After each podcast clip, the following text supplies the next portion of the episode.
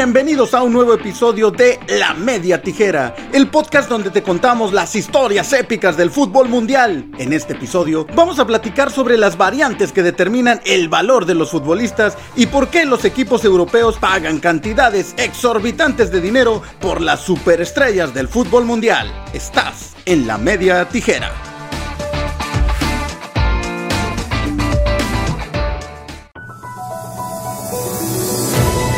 ¿Cómo se calcula el valor de un jugador de fútbol? Con la pandemia del COVID-19 el mundo se ha detenido. Todas las industrias que no se consideran esenciales han sido cerradas y aún no hay fecha aproximada de cuándo se podrán retomar las actividades económicas y sociales. El panorama económico actual y futuro no es nada alentador y a raíz de la presente situación son muchas las voces que han salido a cuestionar el valor económico que tienen los futbolistas, los enormes sueldos que las figuras de este deporte perciben solo por jugar fútbol, un simple entretenimiento. Pero, ¿sabes en qué está basado el valor económico de los futbolistas? Aquí, en el podcast de la media tijera, te lo vamos a contar.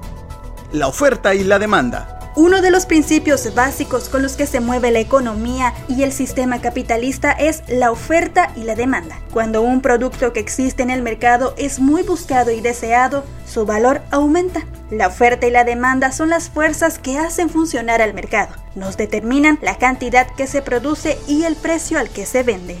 Hablando estrictamente de los futbolistas, hay tres factores que determinan su valor estimado. La posición del jugador, los futbolistas se dividen en tres grandes categorías, ofensivos, creativos y defensivos. Cuando se fichan jugadores de primer nivel, el valor de un atacante suele duplicar al de un defensor y el valor de un jugador creativo suele estar a medio camino entre ambos.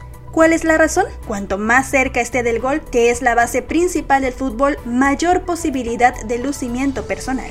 La atención mediática. Cuando un jugador tiene mucha repercusión en los medios de comunicación y en las redes sociales, genera mayor interés por parte de los aficionados y de las marcas, lo que atrae patrocinadores para el equipo, mayor venta de playeras y una gran atención por parte de los medios de comunicación. La juventud. Se entiende habitualmente que cuando un equipo ficha a un jugador, es una inversión a largo plazo, cuyo costo es la suma del traspaso y la ficha que cobrará en total de los años que lo han contratado. A partir de aquí surge una gran división. Los años de contrato son los años de amortización del jugador, por lo que si el rendimiento del futbolista cada año disminuye, este se podrá vender para recuperar parte de la inversión realizada. Si el jugador es muy joven y su progresión es meteórica, el valor del jugador aumentará de forma considerable, por lo que al club le surgirán las siguientes oportunidades. 1. Vender al jugador por un precio superior a su valor inicial. 2. Mantener al jugador con el consecuente aumento del salario anual y la ampliación de contrato, ya que resultaría más rentable que realizar un nuevo fichaje se tiene en cuenta una vida útil del futbolista de unos 15 años desde los 18 hasta los 33 años aproximadamente, aunque hay jugadores que debutan antes y algunos siguen jugando a un gran nivel a los 35 años. Sin embargo, para estimar su valor económico, esta es la variable que se toma en cuenta, por lo que mientras más cercano está el jugador a los 33 años, su valor disminuye. Si bien se toman en cuenta otras variables y se realizan ecuaciones para generar el valor económico de los futbolistas, estos son los puntos más importantes para generar su precio en el mercado. Basados en estos parámetros previo a la pandemia, este es el valor de los cinco futbolistas más caros del mundo, según el portal Transfermark. 1. Kylian Mbappé, el joven delantero francés de 21 años, ya fue campeón del mundo y con el Paris Saint-Germain ha ganado todo en Francia, lo que le da un valor estimado de 200 millones de euros. 2. Raheem Sterling. Con 25 años, el extremo izquierdo que actualmente juega para el Manchester City es el segundo jugador más caro del mundo, con un valor estimado de 160 millones de euros. 3. Neymar, el delantero brasileño de 28 años que actualmente juega en el Paris Saint-Germain, también está valuado en 160 millones de euros, pero debido a su edad se estima que su valor comenzará a descender. 4. En esta posición, con 27 años, el senegalés Sadio Mané del Liverpool tiene un valor de 150 millones de euros. El quinto jugador más caro de Europa es el egipcio Mohamed Salah, también del Liverpool, valuado en 150 millones de euros.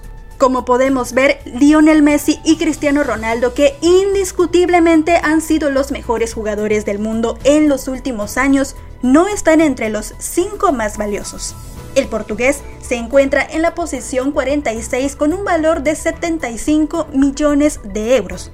El factor que más afecta su cotización es su edad, a pesar de seguir jugando a un gran nivel. Es difícil para un equipo pagar una cantidad importante de dinero en un jugador que está en la etapa final de su carrera. Messi está en la posición 8 con un valor de 140 millones de euros, una cantidad muy importante y que pocos equipos en el mundo pueden pagar. A sus 32 años, el argentino aún le quedan varias temporadas para seguir mostrando su talento en las canchas y se rumora que el Inter de Milán está muy interesado en adquirir a Lionel, aprovechando el distanciamiento que hay entre la directiva culé y Messi. En cuanto a los jugadores mexicanos, el más valioso en Europa es Raúl Jiménez. A sus 28 años, el delantero de los Wolves está situado en la posición 116 con un valor de 50 millones de euros. En la posición 210 con 24 años, Irving El Chucky Lozano con un precio estimado de 35 millones de euros. Es el segundo mexicano mejor valuado en el viejo continente.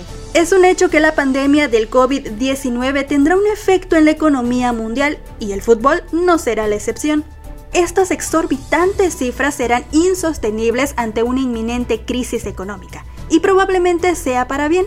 Quizás el mundo se tenga que ajustar a un nuevo modelo económico más justo, más equilibrado, donde profesionales como doctores, científicos, maestros, investigadores y otro tipo de actividades que aportan un gran valor a la sociedad sean mejor remuneradas y las industrias del entretenimiento como el fútbol tengan un valor económico acorde a su función real. ¿Y tú, qué opinas? ¿Crees que son justos los precios y los salarios que perciben las superestrellas del fútbol mundial? Déjanos tu opinión y comentarios. Recuerda suscribirte al podcast de la media tijera y compartirlo. Estamos en Spotify, Spreaker, iHeartRadio, SoundCloud, Apple Podcast y YouTube. Síguenos en nuestras redes sociales. En Facebook e Instagram nos encuentras como La Media Tijera. En Twitter, arroba tijera media. La Media Tijera es un podcast hecho por todos y para todos. Nos escuchamos en la próxima.